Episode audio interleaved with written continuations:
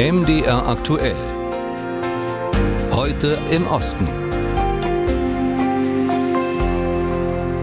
In Polen wird derzeit heiß über ein neues Gesetzesvorhaben diskutiert. Die von der PiS-Partei geführte Regierung möchte eine Kommission zur Untersuchung russischer Einflüsse auf die polnische Politik einrichten. Die Opposition hält das für vorgeschoben. Auch aus der EU und aus den USA kommt Kritik. Sie sehen sogar Rechtsstaatlichkeit und freie Wahlen gefährdet. Ich habe mit unserem polnischen Kollegen Cesare Basidwar über den Gesetzesvorschlag, seine möglichen Folgen und die Diskussion darum gesprochen. Cesare, den Einfluss Russlands auf die polnische Politik untersuchen zu wollen, klingt erst einmal unproblematisch. Warum ist das Gesetz so umstritten? Ja, weil es nur scheinbar darum geht, russische Einflüsse aufzudecken. Das klingt ja jetzt auch so gut in Kriegszeiten und ist sehr naheliegend, aber in Wahrheit geht es darum, ähm, da sind sich viele normale Menschen, normale Bürger, aber auch viele Experten einig, es geht darum, äh, mit konstruierten Russland-Connections die Opposition zu kompromittieren. Äh, und warum? Im Herbst stehen in Polen Wahlen an und die PiS-Partei hat das Problem, was viele langjährig regierende Parteien haben, nämlich so einen gewissen Abnutzungseffekt. Das, womit sie bis jetzt punkten konnte, das zieht nicht mehr. Irgendwelche Sozialgeschenke an Rentner, an Familien oder auch diese Hetze gegen Deutsche, gegen, weiß nicht, Lesben und Schwule, gegen Migranten. Das verfängt nicht mehr so in dem Maße. Also suchen sie so nach so einer Art politischer Wunderwaffe. Nur das Volk ist nicht dumm und im Volksmund heißt es eben Lex Tusk, weil die Leute sehr wohl sehen, dass es sich hauptsächlich gegen den Führer der größten Oppositionskraft richtet. Ist diese Vermutung denn begründet? Gibt es da konkrete Hinweise? Ja, dass man die Wahl beeinflussen will, das wird schon deutlich, wenn man sich das Datum anschaut, an dem dieser Report, dieser Bericht erscheinen soll, 17. September. Und das ist zwar vordergründig so ein historisch wichtiges Datum, Jahrestag des sowjetischen Überfalls auf Polen im Zweiten Weltkrieg. Also man könnte sagen, man will symbolisch den Russen, den Russen auf gut Deutsch eine reinwürgen. Aber rein zufällig ist es auch eben kurz vor dem Urnengang. Also ein Schelm, wer da Böses dabei denkt. Und was Tusk betrifft, er wird ja direkt erwähnt. Erstens im äh, schriftlichen, in der schriftlichen Begründung zum Gesetzentwurf. Und dann hat auch auch Vize-Landwirtschaftsminister Kowalski gesagt, er hofft, die Kommission werde ihn zur Verantwortung ziehen. Und Insider berichten in der Presse, lassen so durchstechen, dass seit Monaten äh, nach äh, irgendwelchen kompromittierenden Dokumenten gegen ihn gesucht wird. Natürlich muss man sagen, das kann sich auch gegen andere Politiker, gegen andere Parteien richten, zum Beispiel den Führer der Bauernpartei, weil die ein bisschen in der Hochburg der Peace auf dem Lande auch denen ein äh, paar Wählerstimmen streitig machen kann. Oder gegen so eine neue Kraft, die Konföderation, die noch rechter ist als die PiS und eigentlich sagt Kaczynski, äh, rechts von uns ist nur noch die Wand. Aber die Leute sehen das eigentlich so, dass es hauptsächlich um Tusk geht. Was kann die Kommission gegen Tusk und die anderen Politiker denn konkret unternehmen? Es geht um zwei Sachen. Einmal einfach so eine Rufschädigung, also keine direkte Strafe oder Sanktion, aber wenn man oft genug irgendwelche Vorwürfe wiederholt und die werden dann im Fernsehen übertragen und so weiter, dann, so ist das Kalkül der Peace-Partei wahrscheinlich, dann bleibt auch was hängen von diesem Etikett äh, des Putin-Freunds äh, bei manchen Wählern. Und das andere ist aber auch, die Kommission kann ganz konkrete Strafen oder Sanktionen verhängen. Äh, die wichtigste wäre hier für zehn Jahre ein Verbot, öffentliche Ämter zu bekleiden, die mit finanzieller Verantwortung verbunden sind. Klingt sehr kompliziert, aber es bedeutet am Ende, dass Tusk nicht mehr Ministerpräsident werden könnte, wenn er die Wahl gewinnen würde. Es gibt starke verfassungsrechtliche Bedenken an der geplanten Kommission. Worum geht es denn da genau? Ja, es gibt wirklich sämtliche Verfassungsrechtler, die kein gutes Haar an dem Gesetz lassen. Und ich habe in der Presse irgendwie gelesen, es sollen mindestens neun Artikel sein, gegen die das Gesetz verstößt. Bin ja auch kein, äh, kein Jurist, aber das Wichtigste aus meiner Sicht wären drei Punkte. Einmal ähm, die Gewaltenteilung, die demokratische. Es wird missachtet, weil diese Kommission ist Ankläger, Ermittler, Richter, Staatsanwalt in einer Person. Dann äh, wirkt das Recht auch rückwirkend. Es wird so eine Art Straftatbestand, also Russlandfreundlichkeit oder russische Einflussnahme geschaffen und Leute werden dafür belangt, obwohl es früher, zum früheren Zeitpunkt, wo sie das angeblich begangen haben, äh, kein Straftatbestand war. Also das geht auch nicht verfassungsrechtlich. Und dann sind Strafprozesse, de facto ist diese ganze Prozedur ein Strafprozess, sagen äh, Juristen. Und Strafprozesse sind in Polen Gerichten vorbehalten, nicht irgendwelchen Verwaltungsorganen. Und ähm, kann es der Peace tatsächlich gelingen, den politischen Gegner auf diese Weise zu diskreditieren? Nicht zwingend, das ist eben die große Frage. Ähm, allein schon, weil es so ein zweischneidiges Schwert ist mit diesem russischen Einfluss. Man muss sich nur die Vita des jetzigen Ministerpräsidenten äh, Mateusz Morawiecki anschauen. Er war in seinem ersten Leben, bevor er in die Politik ging, war er Bankenchef. Und da gab es mal einen Versuch einer feindlichen Übernahme eines polnischen Chemiekonzerns durch eine russische Firma. Und seine Bank hat diese russische Firma vertreten.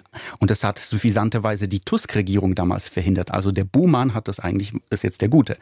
Aber viel wichtiger ist, dass die PiS-Partei hier der Opposition einfach politischen Treibstoff liefert, weil äh, es ist alles so offenkundig unfair, dass Tusk jetzt nicht wie der Putin-Freund erscheint, sondern eher wie ein Märtyrer, der zu Unrecht angegriffen wird und mit harten Bandagen angegangen wird.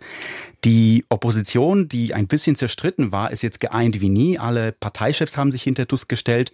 Sie haben gesagt, sie werden keine Vertreter in diese Kommission entsenden. Sie werden auch nicht vor ihr aussagen. Und das Aller, Allerwichtigste ist die Mobilisierung der eigenen Wähler, der eigenen Anhänger weil ich sag mal, es gibt im ähm, Oppositionslager so, eine, so einen gewissen Defetismus. Gegen die Peace-Partei werden wir eh nicht ankommen. Die sind gewieft so mit ihren Tricks, also die werden schon wieder irgendwas aushacken und die Wahl in letzter Minute für sich entscheiden. Und Tusk hat am 4. Äh, Juni, jetzt am Sonntag, aufgerufen äh, zu einem großen Marsch nach Warschau. Und jetzt wird erwartet, dass die Leute sich sagen, jetzt erst recht, es werden viele kommen und das wird so ein psychologischer Moment sein, weil äh, es wird den Menschen zeigen, es sind ganz viele Menschen, die die Peace nicht mehr ausstehen können, die damit nicht einverstanden sind und diesen Defetismus eben bekämpfen. Also das ist eigentlich ein Geschenk eher für die Opposition und davon abgesehen glaube ich auch, dass jetzt angesichts der wahren Probleme wie immer noch Inflation, immer noch Wirtschaftskrise und der Krieg ist ja auch nicht aus der Welt, dass viele Leute vielleicht dieses Politspektakel doch gar nicht so verfolgen wollen. Soweit die Einschätzung unseres Ostblockers Cesare Basidwar aus Polen.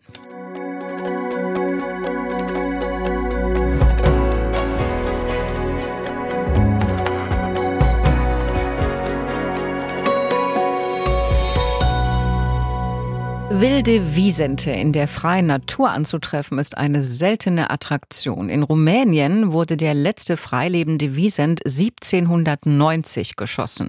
Heute werden sie in den Karpaten mühsam wieder angesiedelt. Doch nicht alle Rumänen sind von der Rückkehr der wilden Riesen begeistert. Ein Beitrag von Katrin Mollner, Paul Tutzek und Ulrike Schuld. Der Wiesent-Bulle Haifen wurde in einem Gehege in England geboren. Hier in Rumänien lebt er das erste Mal frei in der Wildnis. Zu verdanken hat das der zottelige Riese auch dem Biologen und Wildtiermanager Adrian Aldea. Haifen ist einer seiner Lieblinge. Er wiegt eine imposante Tonne. Im Sommer sondert er sich lieber ab. Er mag es gerne ruhiger. Zur Paarungszeit schließt er sich der Herde wieder an. Adrian arbeitet für die Nichtregierungsorganisation Conservation Carpathia, die mithilfe privater Spenden Wälder in Rumänien kauft, um sie vor weiterer Abholzung zu schützen.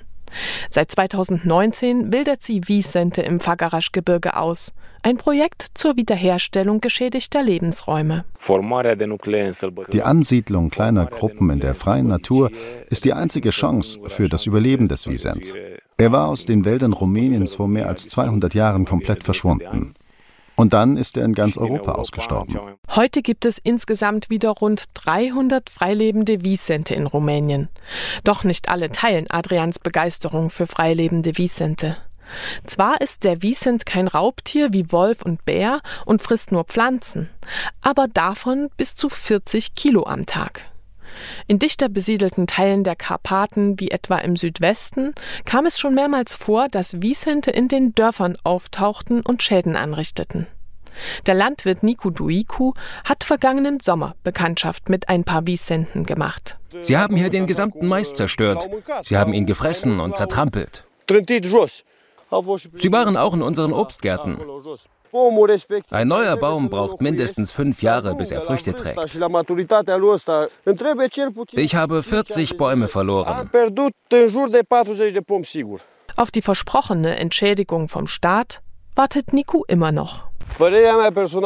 Meiner persönlichen Meinung nach, und ich bin sicher, dass auch die anderen Einwohner so denken, ist niemand dafür, freilebende Wiesente auf unseren Ländereien zu haben. Die Landwirtschaft ist fast die einzige Einkommensquelle für uns Einheimische in diesem Gebiet. Niku hat sich nun einen Hund angeschafft, der Felder und Obstbäume vor den wilden Eindringlingen schützen soll. Und Tierschützer wie der Biologe Adrian Aldea halten fest daran. Der Wiesent gehört zurück in die Freiheit. Er setzt daher auf Dialog mit den Landwirten und auf praktische Lösungen, etwa wenn die Tiere zu wenig Futter im Wald finden. Es ist besser, ihnen Futter in den Wald zu bringen, als dass sie in die bewohnten Gebiete einbringen. Bis 2024 will die NGO insgesamt 75 Wiescenter ausgewildert haben.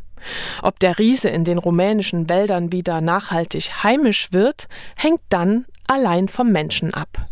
Und das war's mit unserem wöchentlichen Blick in den Osten Europas. Mehr Informationen zu allen Themen diese Woche und weitere Geschichten und Hintergrundinformationen von dort finden Sie im Netz unter mdr.de slash Osteuropa.